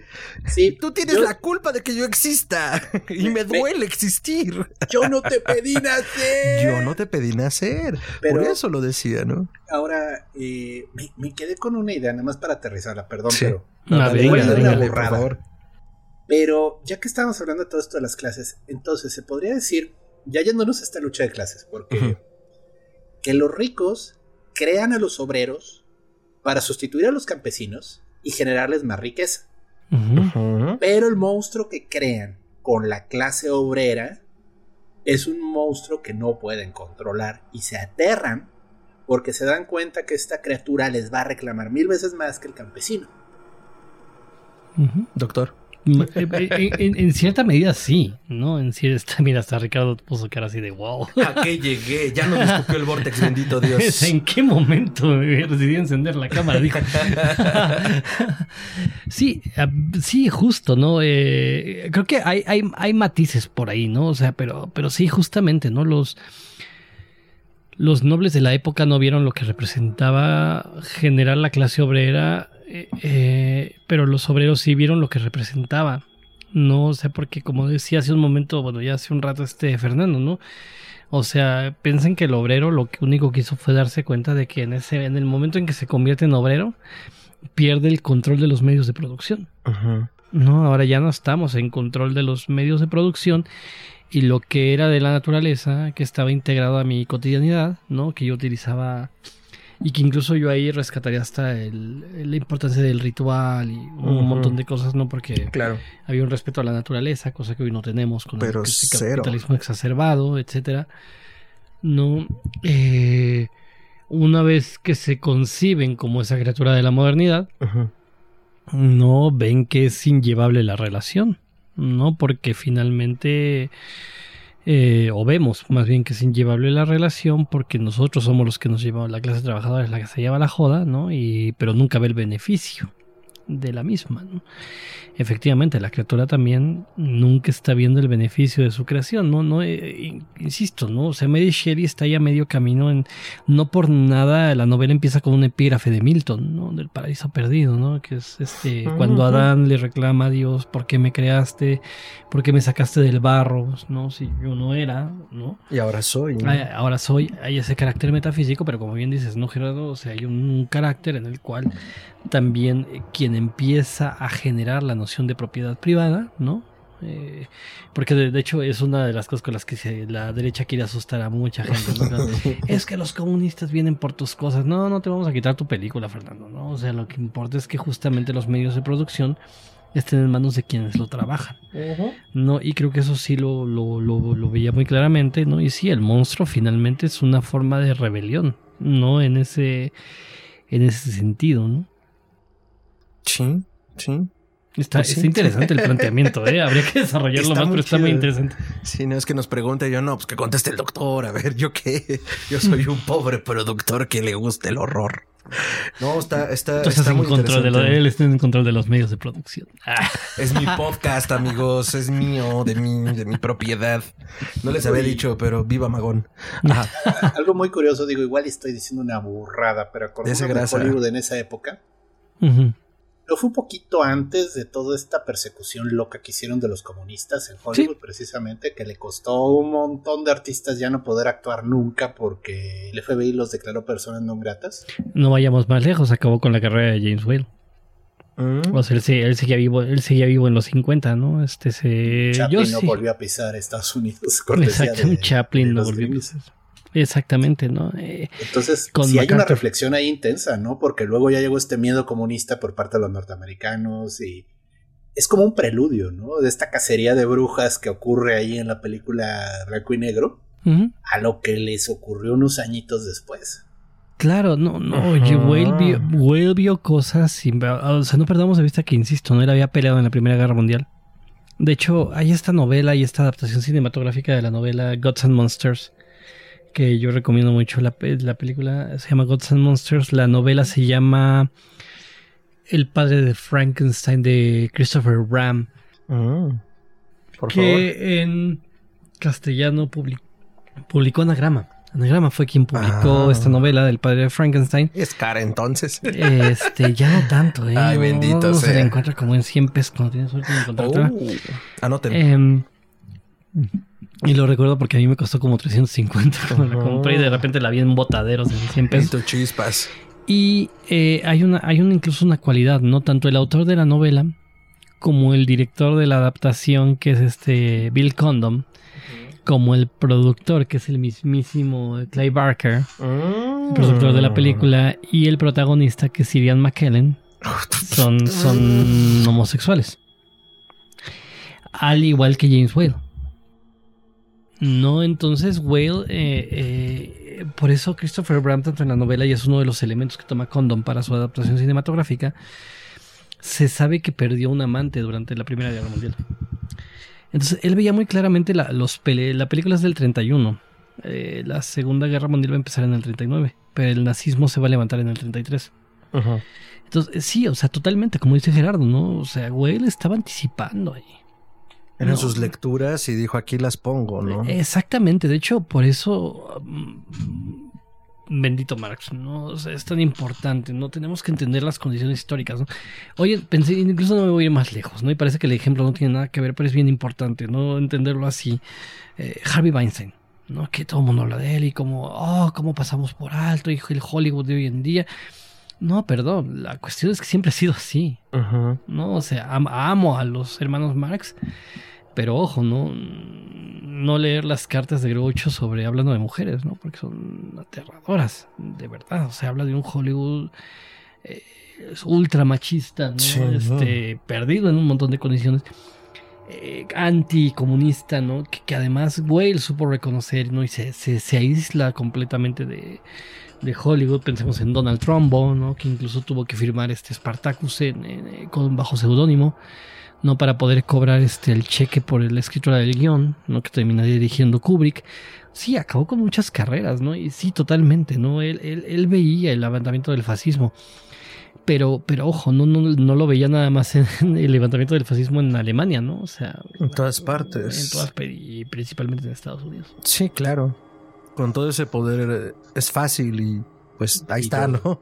O sea, eso es un tema viene. de actualidad además. Ay. Y lo que nos falta y lo que viene, cosas porque tristemente ese, ese monstruo no acabó de morirse. Nah, no, no, está, no, más está vivo vivísimo. Es más, o sea, más bien solo fue como el preámbulo, volvemos al punto uh -huh. de lo que se viene, porque uh -huh, uh -huh. se envalentonó y, ah, mira, sí, aquí estoy y ya vi que sí puedo salir y asomar la pinche cara. Exactamente, no, los ahorita están ahí abiertamente. Antes de seguir con esta excelente diatriba y tangente preciosa, este le damos la bienvenida del Vortex a la barba preciosa. Ricardo, nos quedaste de ver y nos vas a responder en este momento cómo llegó Frankenstein a tu vida. Híjole, pues eh, me caga empezar mis, mis este, secciones ¿Con, con, un híjole. No, hijo, sea, mano. Hijo. Hijo. Saludos a Beisha, por cierto, hijo. hijo. vamos, vamos a cambiar eso próximamente, pero eh, a ver, eh, Frankenstein. La uh -huh. neta es que yo siendo el, el, hombre más joven de esta mesa virtual, sí. tengo que admitir que pues sí llegó a, a mí a través de la cultura popular, güey, de, de ya más que el libro o la novela o la historia, el elemento dentro de nuevas historias como parte de la cultura pop. Es decir, cuando reviven a algo con un rayo o con electricidad y dicen ¡Está vivo! Como en Shrek 2, ¿no? Uy, qué este, fino. Gracias. Ajá. Dices como, ah, ok, eso de dónde? Ah, es que es de Frankenstein. Ah, ok, ya lo empiezas a ubicar así. Cuando eres niño, uh -huh. pues los disfraces que había al menos en, en mis este, tempranas épocas eran, pues te, te, vestías de la momia, de, de este vampiro o de Frankenstein. Uh -huh. eh, y, y, como vivimos en una sociedad que, que nos divide mucho por género, pues las niñas de brujas, ¿no? Entonces. Uy, estás aventando todas las referencias pop y me encanta. Vivimos sí, en sí, una sí. sociedad. Vivimos en una sociedad. Ajá. Eh, entonces yo así lo empecé a conocer, luego ya me enteré de que era una novela, ves ya un poco más la historia de, de qué fue lo que pasó. Uh -huh. Y ya muchísimo después, y me refiero a hace un par de años que, que estoy trabajando ahora en esto con ustedes, me entero que se llama el moderno Prometeo y que va uh -huh. mucho más allá de nada más el monstruo de Universal, ¿no? No es, no es nada más el, el mono este que unieron por partes y revivieron, sino que va un poquito más allá. Por eso me emocionaba estar aquí hasta que el Vortex me tuvo que uh, jalar. Pero estoy escuchando y pues da para, da para mucho, da mucha carnita para hacer tacos. Entonces, yo sí tengo, digo, no sé si ya lo hayan abordado y si sí, no hay necesidad de repetirlo mucho. Ya luego escucharé yo el programa, como todos los que están escuchando ahorita, pero ¿Cómo, ¿Cómo pasa de esta novela clásica? Digo, como cualquiera, ¿no? Igual Pinocho, igual toda el, la sirenita y todas esas. Pero ¿cómo pasa de ser una novela de, de ficción, de horror -huh. clásica, a ser parte de este universo cinematográfico llamado Los monstruos clásicos de Universal, porque fue él, no, no sé si fue el primero, la verdad, pero fue luego vino su Drácula y luego vino la novia de Frankenstein, porque había que conseguirle una novia, y el monstruo de, de la Laguna Negra. Entonces, la momia, el hombre invisible. La, la momia, sí. el hombre invisible. El y hombre luego lobo. ya Sony sacaría su gran este hito de la animación llamado Hotel Transilvania, donde también ah. sale Frankenstein. Ay, terrible. la, la, domesticación del monstruo completamente. Pero al extremo. Ya vieron, la, vieron lo que cómo va a tratar la más nueva, Dios. Ahora se hacen humanos, ¿no? Creo. Sí, y ahora los humanos se hacen monstruos. Ah, bueno, vas a exprimirlo. Justo llegaste un poco a ese punto. Creo que no hemos tocado como, o si, si tenemos la historia, no sé si existe la anécdota de cómo llega Frankenstein a Hollywood, pero andábamos hablando de esta parte, ¿no? Más viendo sus efectos y sus críticas. Pero digo, Ahora sabemos que a la gran maquinaria, no solo hollywoodense, sino de streaming, que es una cosa que se cuece aparte, es todo un tema llegar con una idea que se piche y que de hecho entre. Pero Frankenstein, ¿cómo, cómo se abren las puertas? Había versiones teatrales, de hecho el guion de la película se basa en una versión teatral que era muy popular para la época. Incluso Mary Shelley va a la primera versión teatral.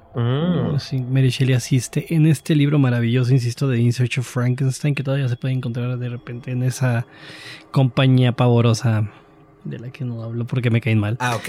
Tú puedes decirlo eh, bien. Eh, Dirigida por otro supervillano. Eh, sí, exactamente, el supervillano ah, más popular. Ya sé quién. Sí, sí, sí. En el supervillano de estos días, uh -huh, este, uh -huh. insisto, no lo menciono, pero porque me cae gordo, no porque caiga la censura. Em, entonces, en este libro, The In Search of Frankenstein de Ralph Flores Queen y Raymond T. McNally, eh, se menciona, ¿no? Que ella incluso está el incluye en el cartel. ¿No? O sea, porque es el Ah, cartel de la, de la primera adaptación cinematográfica, perdón, este teatral. Y había una versión muy popular en la época. Ujú. ¿no? Entonces eh, es la que toma los derechos este, Universal para hacer la adaptación. Eh, contratan a Whale como director y mentí hace un segundo, ¿no? Él no es la primera, la primera es Drácula. Y a partir del éxito de Drácula, eh, em, es que deciden producir Frankenstein, ya teniendo los derechos de esta obra, de esta pieza teatral. Mm. De hecho, Whale no había leído la novela. Porque No, además lo lee que- directamente la, la versión teatral. Era lo que te iba a mencionar. ¿Qué, qué historia tan diferente a todo el tema que hubo con la adaptación de Nosferatu y con la viuda de Stoker, que lo hicieron por debajo del agua, hubo que demandar. Entonces, mm, digo, qué bueno que Shelley no, no tuvo que pasar por eso en la adaptación teatral, ¿no? y luego ya estuvo más no, tranquilo. ella, ella la ve, bueno, además de que no existía tal cosa como los derechos de autor, ¿no? Entonces ella nada más Además. cedía el permiso para que se escribiera la, la pieza teatral. La, la versión teatral le gusta mucho a Carl Lemley, que era el productor de, de Universal. Eh, compra los derechos y, insisto, no llaman a Whale, a Whale le gusta, eh, obviamente la transforma en algo muy distinto, ¿no? Eh, el guion le pude acceder a, cuando estaba escribiendo la tesis, Mm, ujú. pude acceder a parte del guion. Hay cosas que se toma muchas libertades este Whale. Ya no hablé de él en el libro porque finalmente me desviaba. Eso era eh, cosa de otra investigación. Pero eh, finalmente eh, los cambios que hace Whale tienen que ver con esta parte política de la que habíamos hablado. Pero incluso ante el éxito de Drácula, originalmente Universal quería que el protagonista de Frankenstein fuera Bela Lugosi. Mm. ¿no? Pero el, el- el maquillaje diseñado por el siempre maravilloso Jack Pierce, que es el maquillista legendario de todas esta, de este De ciclo de monstruos de Universal, pues le quedaba muy mal. ¿no? Y si tienen dudas de que le quedaba muy mal, vean este Frankenstein contra el hombre lobo, porque ahí por fin Bela Lugosi fue, fue la criatura de Frankenstein. Perdón, pero el pobrecito parecía Sharpay, ¿no? De perrito Sharpay. El de Lon Chaney en El Hombre Lobo también lo hace él. Sí, Es que por eso parece Sharpay el Hombre Lobo. Sí. Entonces, eh, pero, pero era mucho por las facciones de, de, de, de Lugosi, ¿no? O sea, como que Pues lo que pasa es que Jack Pierce era maravilloso, pero trabajaba pensando en un diseño, ¿no? O sea, él tenía el diseño así como que ya en la mente y sobre todo de acuerdo a las este, indicaciones de, de Whale. ¿no? O sea, porque Whale aporta lo de los este, electrodos en la Oh, en el cuello. El cuello, ¿no? O sea, le parecía que era. De hecho, la cabeza plana. O sea, o sea, pensaron en cosas, ¿eh? O sea, la cabeza plana tiene que ver porque dice, claro, ¿no? O sea, sería más fácil de manipular Mm, que la, que la, que el que la- cráneo, que el cráneo, ¿no? Entonces, exactamente. entonces no sé si siquiera se abrían cráneos en esa época. Sí, Como a sí, lo no, mejor ya- no- sí, sí, no- sí, ya se abrían. ¿Ya? Ya se, pero incluso, incluso ahí está la política de clases, ¿no? O sea, no tomen en cuenta Ajá. que las, que los cadáveres para construir a la criatura los sacan de las fosas comunes, ¿eh? Ah, sí, claro. está construido de los cuerpos de los obreros, Son ¿no? Está, obreros. está cons- está construido de. En la de de- Branagh creo que hasta son asesinos, ¿no? Sí, que cuelgan. exactamente. Me hizo pensar mucho en la mano de Gloria cuando está viendo de dónde sacar el cadáver. Fue como, ah, cabrón, pues este güey, este güey va a ser un cuerpo de Gloria. Ajá. Exactamente, ¿no? Entonces, eh... ay, perdón, Gerardo. ¿Qué pasó? No, perdón, bueno, aquí sí perdónenme, pero me estoy acordando mucho de la versión cómica musical de Mel Brooks. Ay, cómo no, el joven Frankenstein, Frankenstein. maravillosa. Que precisamente hacen todo el chiste de que manda a Igor a buscar un cerebro normal, ¿no? Abby Y todo el chiste era Anormal Brain y Igor Ah, mames. Abnormal. y lee un cerebro anormal. Sí, pero además que él cree que se llama Abnormal.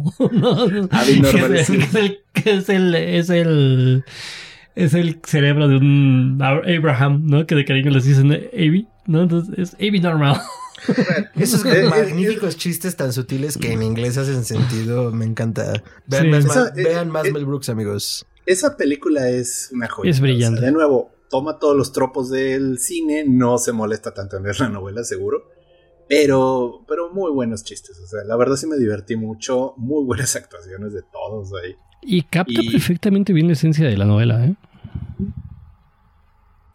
Eh, yendo un poquito hacia el final del programa, eh, y justo mencionaba un par de cosas a- hace un rato, como mirando hacia acá.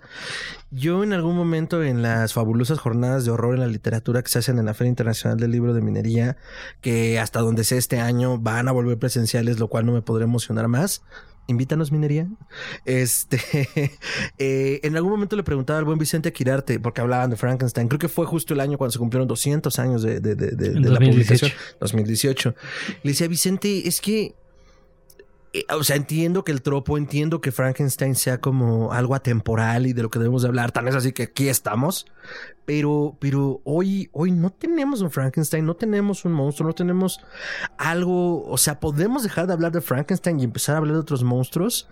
Y tajantemente, y en ese momento voy a ser honesto, no lo entendí. Me parecía como una salida fácil, como, pues es que no, no hay nada. O sea, hay que seguir hablando de él y era como, oye, pues es que hay gente escribiendo, gente haciendo. Pero ahora un poco más viejo y menos estúpido. Este, entiendo que no porque haya algo más, porque seguro hay, debemos dejar de hablar de esto, ¿no? Sí. Porque además, no solo porque sienta las bases, sino porque es una crítica que está eh, Vigente. vigente y eso está muy bien y muy mal. Muy bien por la crítica, muy mal porque siga vigente, porque Sí. no hemos avanzado mucho en 200 años. Entonces, eh, eh, me voy muy iluminado en ese sentido del programa porque retomo esto que platicé en 2018 y que no he dejado de masticar, amigos, y que en este momento me hace sentido y que hoy más que nunca, ah, hoy, hoy nosotros hablamos como de todo esto, incluso tú hacías como ciertas obviedades sobre con quiénes hablas, pero el hecho también de que lo arrojemos al mundo y te traigamos a ti y lo discutamos, es porque sabemos que hay alguien de 10, de 12, de 15, de 30, de 40, de 60 que nunca ha tocado Frankenstein. Y venimos a decirle por qué es importante que lo aborde con la película de Branagh, con el libro, eh, con un audiolibro que también se vale. Digo, ahora la vida, para bien y para mal, somos propietarios. No nos da y a lo mejor tendrás que escuchar los libros porque no te puedes sentar a dedicarle porque también ahí hay un privilegio de decir, ah, me voy a sentar y voy a leer el libro y le voy a dedicar tres horas. Pero, pero pues creo que esa es la importancia de tocarlo, ¿no? Sí, Que el discurso está vigente, ¿no? sí, total. Total es un texto relevante a más no poder del que se habla poco. Eh, la verdad es que parecería un cliché, ¿no? O sea, porque tenemos en- sí, claro. Tal vez es una de las escrituras que más tenemos en el imaginario colectivo. Pero siendo honestos, se habla poco de él. Sí, porque además creemos ya saberlo todo. O sea, Sí. en, en términos generales, ¿no? También de ahí iba mi comentario. Creemos que ya no se debe hablar de él, porque ¿qué más vamos a decir? Pues todo. Vicente Quirarte, de hecho, también tiene una frase que me encanta y que fue hablando de Frankenstein, ¿no? Él decía que a Frankenstein le pasara como al Quijote, ¿no? Es más célebre que leído. Sí, y que también hay, hay, hay cierta, eh, cierta ganancia en eso, ¿no? Pero si es más célebre que leído, aquí venimos a decirte, ahora léelo. Justo como decía Ricardo, y que de hecho ya no te alcancé a preguntar, Rich, ¿en algún momento tuviste la oportunidad de leer la novela después de entrarle de forma periférica? Sí, bueno, la leí, pero como me pasó con mucho, con mucha de la literatura clásica por obligación Mm. en la escuela, Es que es de que a huevo tienes Sí, que claro. leerla, entonces no la lees porque te obligan a ello. Pero me recuerdo ciertas cositas. Lo, lo volveré a abordar ahora con Sí. otros ojos. Sí, Pero sí. hazlo. Hazlo y, y a ti que nos ves y que nos escuchas en YouTube, Spotify, donde sea que escuches podcast, te invitamos a verla con otros ojos. No les voy a mentir, justo te decía, la repasé en la mañana. La verdad me la aventé en audiolibro, haciendo mi quehacer, trabajando, porque no me daba la vida, ¿no? O sea, no me había dado la vida en estos días para poder leerla. Y estuvo muy bien. O sea, si te gusta escuchar podcast, creo que el audiolibro puede ser una buena vía. Eh, siempre y cuando encuentres versiones que pues estén completas, porque siento que puede ser un problema. Pero volviendo al punto, pues creo que es un buen momento para que puedas entrarle, tú que nos escuchas, porque como bien dice Paco, pues está vigente. Y, y- y- y vas a entender cosas, vas a entender cosas de la cultura pop, vas a entender cosas de, de este, mm, de la crítica que hace y por qué decimos que está vigente. Eh, yo quería aventar hace rato la referencia, pero no quise romper el flujo. en una casita del horror de los Simpsons, el señor Burns quiere crear al obrero perfecto. Sí. Entonces, eh, Homero, que lo habían despedido, está trabajando como sepulturero. Ya sé, los Simpsons lo hicieron primero. Yo soy Nación Simpson y no me importa. Este es mi programa, ya lo dijo Paco. Tengo los medios de producción. Y entonces eh, Burns se roba un cadáver cuando en realidad se está robando Homero, que no es- este, en, su, en su estado senil no se da cuenta que está vivo. Le sacan el cerebro y replica todos los vicios de Homero Simpson. Oh, Smithers, pero ¿por qué quise jugar a ser Dios? Yo solo quería al obrero perfecto. Y ahorita que lo dijiste fue como en la madre, pues es que ahí está, o sea, jijiji, jajaja, pero los, los guionistas de esas hermosas temporadas, la, la- la Sagrada Biblia del No, 1 al los 9, Simpsons son brutales. De la 1 a la son 9 son espectaculares. Yo diría que la de la 1 a la 11. A la 11. Yo No también. Debería llegar hasta la 11. Pienso que las Sagradas Escrituras son de la 1 a la 9. A la 11 aguanta muy bien el Nuevo Testamento. Y de ahí ya vale gorro. Ah, la temporada par 56 de- se pone, retoma, retoma. Ya vine del futuro y la 56 Sí, tiene sí, su sí. segundo aire. Sí, ¿no? porque parece que van a Sí. seguir. Sí. Mm. Otra, otra película que es también Frankenstein, pero vaya, Sí, con por otros favor. tintes. El joven manos de tijera de Tim Burton. Claro. Ah, Claro, dura, claro. dura, dura, dura. Claro. Pero ahí es divertido porque más bien es una crítica a la sociedad moderna. O sea, vaya, de nuevo. El joven manos de tijera vive aislado en ese castillo arriba con su papá, increíblemente actuado por Vincent Price. Ay, sí. Que- Ah, ya sí. Siempre es de mis amores, sí. Y, y de nuevo, así de esas eh, tangentes raras, eh, yo leí una versión de Mad Magazine en el que se burlan del joven manos de tijera y de cómo murió el profesor. Ujú. Se comienza a ahogar y el joven manos de tijera le quiere hacer la maniobra Heimlich y lo corta a la mitad. Se desangra. Ah, bueno, pero mata. Este, pero, pero también es un, es un Frankenstein. No te explica cómo lo creó, pero No, obviamente no te hace dice, falta. lo creó. Pero además es bien bonito que tiene corazón de galleta. ¿Corazón de qué? Galleta. Ah, sí es cierto. Ay, yo voy a llorar. Cuando Burton tenía buenas ideas, ¿no? Sí. Sí. En el Viejo Testamento. Ah, ahora que lo mencionas, no me importa que estemos hablando de Frankenstein. Y aquí aprovechando que está Paco, yo digo que la última película buena de Tim Burton fue El Gran Pez. Sí. La última. Sí. De acuerdo. Sí, o sea, vaya, hubo este gran momento extraño con Frankenweenie, que es una muy buena animación. Sí, está y por fin ver su guion original o lo que él quería Tiene hacer con la- lo que él quería hacer con esta versión maravillosa que, que salió en el programa de Disney. No, este que es en live action. No, por fin ver su guion completo. Es una maravilla, pero, pero tendríamos que considerarlo un proyecto viejo. En Pues sí, Que pudo ya. hacer después. Sí, sí, sí. No, pero en realidad hay pobrecito de Burton. O sea, incluso acabo de ver. Sí, ya Merlín. cruzó esta línea igual que Pixar, ¿no? Que ya tiene más trabajos malos que buenos. Qué buenos. Sí, sí. ¿Cuál decías de pobrecito ahorita, este, Paco? Eh, vi Merlina. Ay, no, yo ni me paré por ahí. Y bueno, ni siquiera la he terminado. ¿eh? O sea, Jenna No, Ortega es no. maravillosa. Eso de, de verdad, es una actuación brutal. La mujer se, imagino. brutal, ¿eh? O sea, no, no hay otra palabra para describirla. Es una actriz tremenda y que estoy seguro de que vamos a ver muchísimo más de ella en el futuro.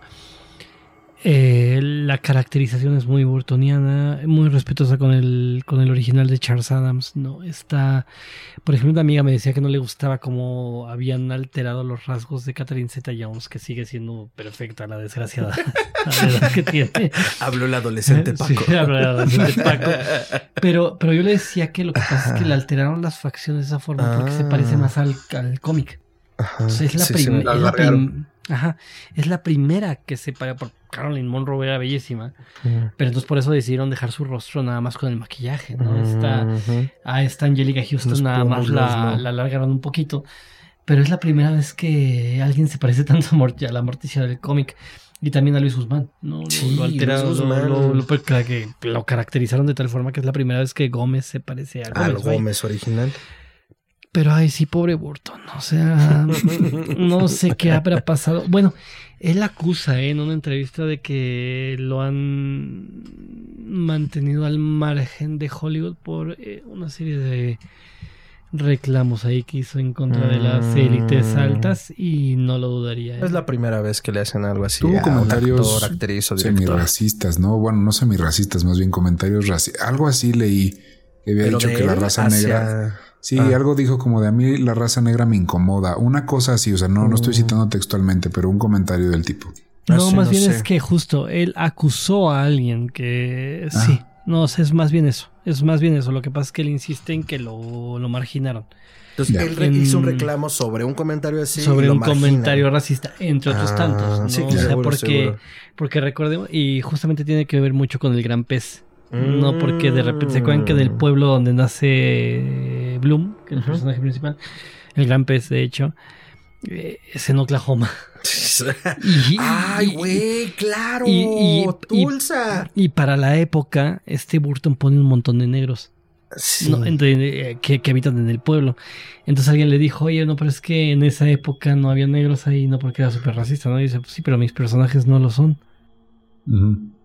Ya. Ay, huevos. Órale. Entonces, él acusa directamente a que lo marginaron recientemente y que fue lo que lo llevó a trabajar con Disney de nuevo. Cosa de la cual se arrepintió profundamente. Y todos nos arrepentimos. Y Pues todos sí. lamentamos, pero en fin. Órale. El gran Pero pez. sí, su joven manos de tijera es maravilloso. Sí, El, espectacular. el gran pez, yo lo único, ahora sí que toda la película es excelente, pero donde yo sí lo, eh, lo tengo con mucho aprecio es que le dio un papel a Ron Jeremy.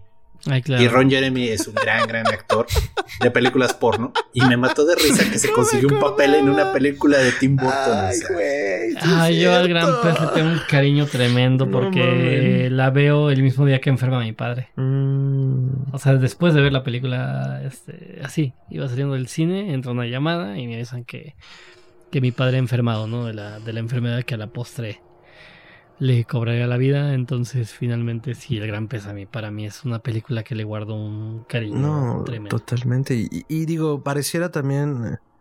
eh, y- y- o sea, digo, dentro de la triste coincidencia, y pareciera también que lo saqué un poco de gratis, pero es que Frankenstein habla de paternidades. Sí, Y digo, di- dije que íbamos al final del programa, pero no nos íbamos a ir sin hablar de esto, porque además creo que sería un buen puente hacia nuestro programa anterior, que fue una reseña.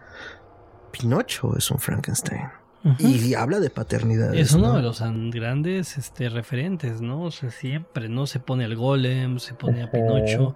Hay un libro maravilloso de este Roman Gubern barcelonés, el que se llama Máscaras de la Ficción, también publicado por Anagrama, ahí lo tienes. Y en el momento en el que habla de los seres artificiales, habla tanto de Frankenstein como de Pinocho, justamente. ¿No? O sea, Pinocho como un, uno de los grandes eh, prototipos de, del ser artificial, bueno, junto con Robocop y, y otros tantos. Es una maravilla el libro, ¿no? Que, que abarque desde el más clásico, que es el Golem, ¿no? Eh, a través de la versión de Paul Wegener, ¿no? Este, este libro extraordinario, de verdad vale mucho la pena. Eh, eh, hay cosas que están muy atrasadas, ¿no? El concepto de la vampireza y la... Pero ojo, ¿eh? O sea, porque muchos la acusaron de ser así medio misógino el libro. No, en realidad lo que está haciendo Gubern es analizar cómo se convirtieron en clichés. Justo eso, ¿no? O sea, lo, lo que está criticando. Porque habla mucho justamente del paso del... Y que eso es muy... Esa es la idea base de- de- del libro. Que habla del paso del prototipo al estereotipo. ¿No? O sea, como algo que era un Sí. prototipo se convierte en un estereotipo. Y se vuelve un cliché, ¿no? Que, que saca lo peor de, Sí. de lo que criticamos, ¿no? sí, porque, se hasta el cansancio, ¿no? Claro, o sea, Lolita, que era una crítica a la pedofilia y todo, se convierte en lo opuesto. Hoy en día mucha gente cree que estaba hablando a favor de ello, ¿no? Y para No, es cierto. Sí, entonces Eso eh, pasa por no leer la novela. Exacto, por- sí, exacto. querer entenderlo a través de memes, amigos. Sí, sí. Sí. es lo malo de nuestra cultura contemporánea, ¿no? Que todos lo entendemos a partir de lo que nos platicaron y no del referente original. En un podcast. Pero como a ver, podcast. entonces, este, sí, ahora sí que sin querer presionar esto para que se vaya. ¿Qué, qué otras películas creen que.? Digo, porque sí, ya mencionaste Robocop. Obviamente, todo lo que tenga que ver con reconstrucción de una persona, pues obviamente se vuelve inmediatamente eh, ecos de Frankenstein, ¿no? Yo me atrevería a decir que todas las películas en las que de algún modo se está hablando de clonación o modificación del ADN para crear una especie superior, a ver, ya hizo referencia a Parque Jurásico, pero vámonos, hasta Blade Runner. Podría Claro. hablarse de este. Inteligencia artificial. Sí, Te pero a mí de Blade Gerardo, Runner te dije. odio esa película. Ay, es que lo pone Este- triste. Es más buena Es que- de lo que creemos, pero es, Es más que mala de lo que ¿cuál creemos. ¿Cuál de los tres finales? O sea, Pero no es están problema. No, no, listos para, no están listos para esta conversación. No, Pero bueno, definitivamente acaba, acaba en el momento en el que él está. La, para mí la película acaba en el momento en que él está rogándole al hada azul. Es que ese era el momento. Ese Ese era el mo- momento. Porque, ¿Por por, qué ej- tuviera que hacer eso? Pero bueno, porque, porque, por ejemplo, nada más rápidamente, ¿no? O Sí, sea, por favor. Está en el guion original de Kubrick, la última parte. Y muchos dicen, vean cómo también Kubrick tenía malas ideas. Lo que hizo este Spielberg fue, no, perdón, por mucho que estuviera en el, en el guion de Kubrick, la, la parte de los extraterrestres al final, es mala porque la dirigió Spielberg. Sí, Ajá. estoy de es. Spielberg hablando de Es cursi. perdón. Exactamente. Pero me Yo acabo de me- enterar que esto era un guion de Kubrick verde. Yo me imagino que lo de Kubrick estaba Ajá. pensando más en el sentido de lo que pensó en 2001 Ah. que en lo que hace. Spielberg. Ahora, este eh, Blade Runner a mí lo que me gusta es que están bien los replicantes que regresan a la Tierra a reclamarle al creador, oye, ¿por qué me pusiste fecha de caducidad, man? Ujú, Eso es ujú. gacho. Pero claro, estas son criaturas más perfectas que el humano, resisten más, aguantan más y totalmente carentes de moralidad, porque eso es lo que da- saca la onda de la, de la historia, ¿no? Sí. Y hablando de la novela, porque de nuevo estamos defendiendo ahorita la literatura escrita, la novela es un viajezote de este Philip K. Dick. ¿eh? Y, y si hay un momento, es una escena que no viene en la película, pero está bien sacadora de onda, en el que Deckard llega a una comandancia de policía y él comienza así a explicar por qué está persiguiendo a los replicantes y todo eso. Y de repente se da cuenta que todos y cada uno en esa comandancia de policía son replicantes. No, y bueno, el final abierto que luego ya confirmaron, pero para mí sigue estando abierto. O sea, Ay, ese de- voiceover del final, qué espantoso es. Sí, no, no, no. Es como el epílogo del padrino y muchas otras pendejadas que han hecho con los años. O explicar el final de Los Soprano. Ah, Ay, sí, ¿quién explicó el final de los el Sopranos? creador, David Chase, explicó el final de Los Qué Soprano. bueno que no lo escuché. No, Qué bueno que no, no lo no, escuché. ni lo oigas, no te pierdes de nada. Y yo decidí quedarme con mi final, que es como a huevo, nos vamos a negro y se acabó. Pero eh, que Deckard sea un replicante, ¿no? Al final de cuentas. Y ay, cabrón, o sea, estoy cazando a los míos que nos crearon y yo solo no tengo fecha, pero no lo sabía. Y que incluso muchos creen que se desvió este Denis Villeneuve. Pero no, que lo respetó muy bien, ¿no? Ajá. porque abre la posibilidad de que Deckard sea el primer replicante sin fecha de caducidad. Sin fecha de caducidad. No, y que por eso haya envejecido, además de que rompe con el mito del elegido en el momento en que el personaje de Ryan Gosling no es lo que él creía que iba a ser. No es nada. sí, es No en ese nadie, sentido. No es nadie. no es nadie. ¿Ves? Así se hace JJ Abrams. Así, Sí, se, le- así se así hace. se rompe el camino del héroe. Ujú. Y Maldita esa, esa sea. secuela es bastante decente, o sea, Muy, muy. respeta mucho la idea y sí, sí me gustó.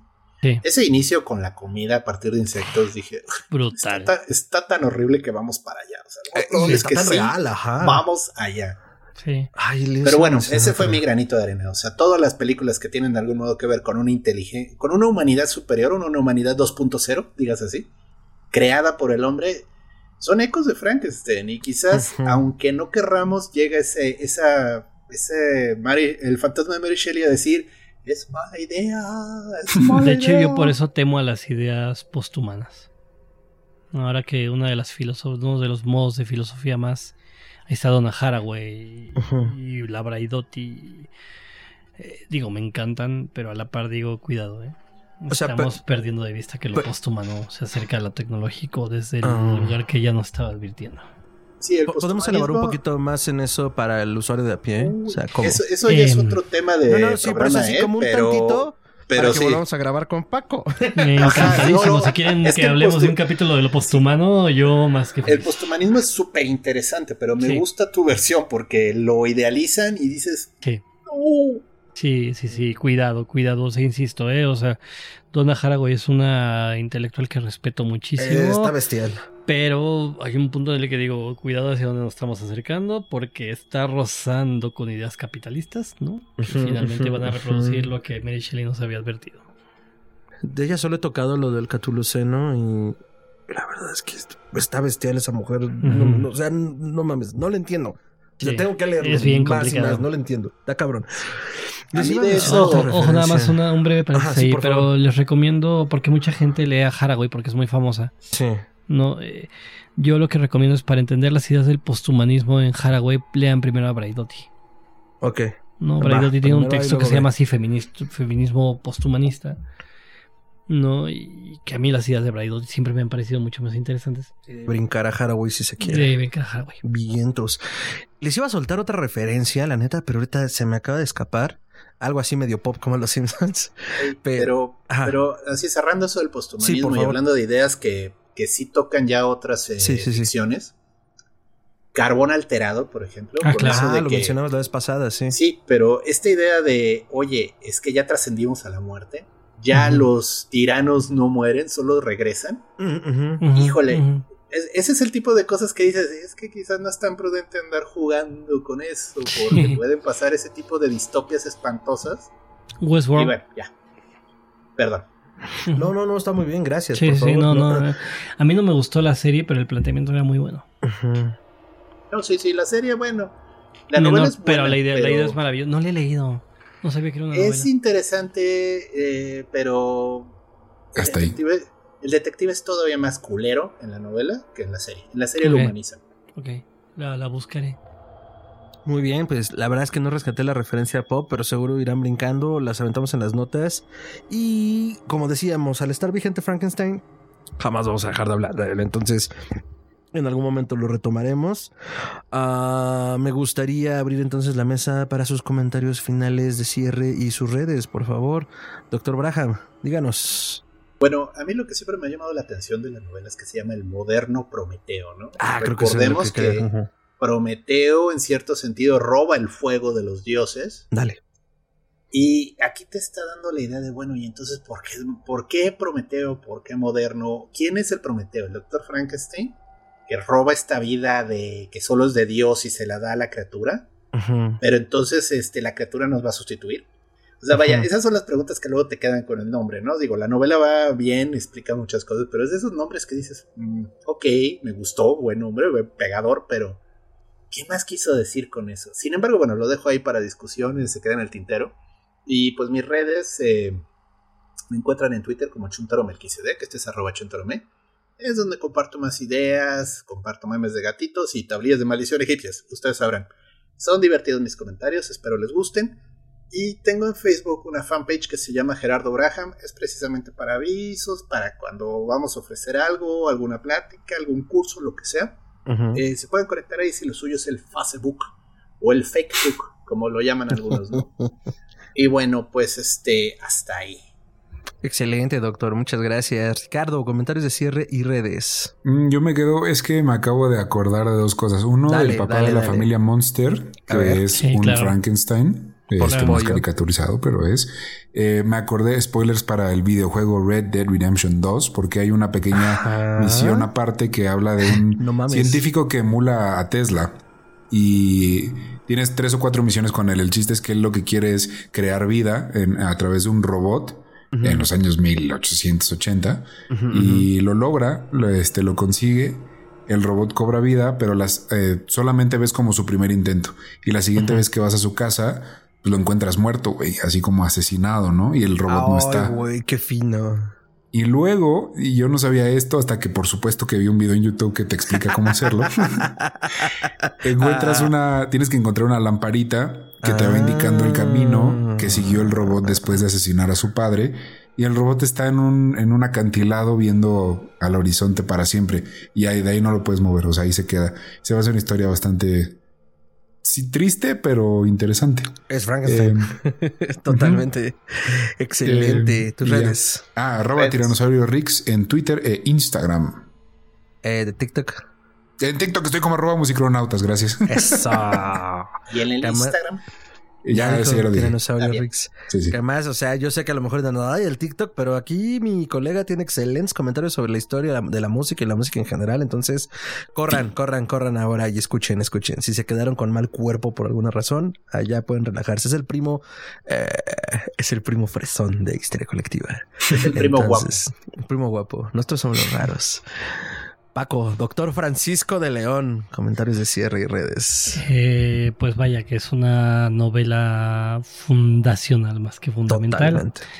¿no? Que, que, las variaciones que estamos viendo son no otra cosa, sino la comprensión que tenemos sobre su advertencia, que hay que tomarla muy en cuenta en este momento. Insisto, creo que estamos en el momento en que es urgente pensar en lo que nos estaba diciendo Shelley.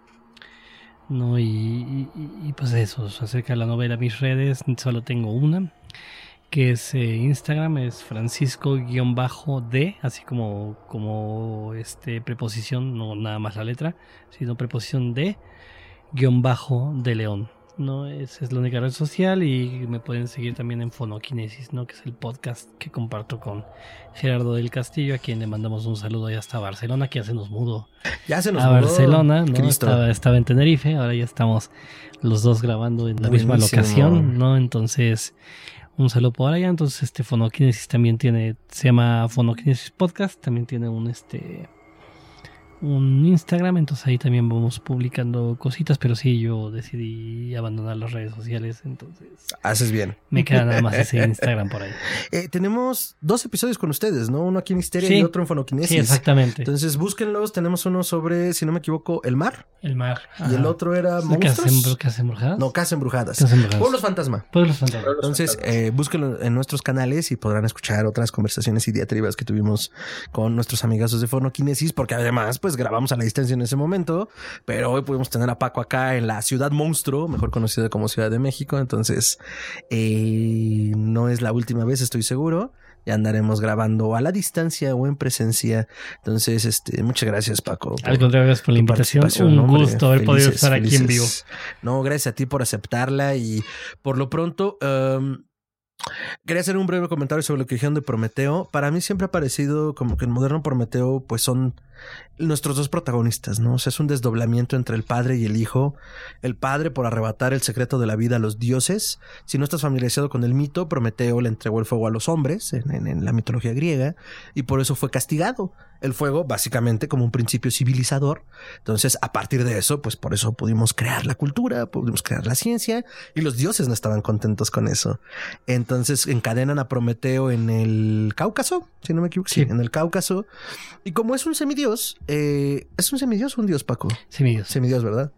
Eh, le- eh, todos los días envían a un buitre a devorarle las entrañas, el hígado en particular, ¿no? Es el que se destaca y todas las noches se regenera. Entonces es un sufrimiento perpetuo y ahí está encadenado, condenado por ayudar a la humanidad. Entonces así están los dos. Frankenstein, por un lado, por haber dado la vida, por haber jugado a ser Dios y haberlo logrado, y ahora tiene la responsabilidad con su, con su hijo. Y el hijo al mismo tiempo porque está encadenado una existencia que no pidió. Y además está encadenado a pedirle el amor al padre que nunca le va a dar. Porque además ese es el punto. Jamás se lo quiere dar y por eso termina como termina la novela. Eh, termínala, escúchala, eh, explórala y si la vas a revisitar, revisítala con nuevos ojos. Y pues muchas gracias por llegar hasta hecho acá. una cumbia con esa canción. Sí, ¿verdad? Sí. La madre de las cumbias. Eh, Tus redes, Fer. Mis redes son arroba mantrasaya, eso es con I latina y doble al final en todas las redes sociales. Y a Histeria Colectiva Podcast lo pueden seguir como Histeria Horror en todas las redes, entonces ya lo saben. Y también pueden seguir más contenido. Hemos estado tratando de mantener las plumas por ahí, eh, pero estén al pendiente de histeriacolectivapodcast.com. Entonces por ahí mantenemos activo el blog y esperamos poder subir mucho más contenido muy pronto. Entonces, muchas gracias por llegar hasta acá si estás aquí. A lo mejor ya lo notaste, a lo mejor no, pero un poco por ser enero y por cumplirse el aniversario justo de la edición de la, de la primera versión de la novela, pues estamos dedicando los programas a lo que orbita a Frankenstein y Mary Shelley. Entonces, ojalá te estén gustando y pues lo que sea, déjanos en la caja de comentarios, comentarios, añadiduras y lo que sea que quieras platicarnos. Entonces, eh, pues doctor Ricardo, doctor Francisco de León, muchísimas gracias. Hasta la Nos vemos en próxima. la siguiente emisión. Hasta entonces. Gracias. Nadie nos detendrá con las palmas.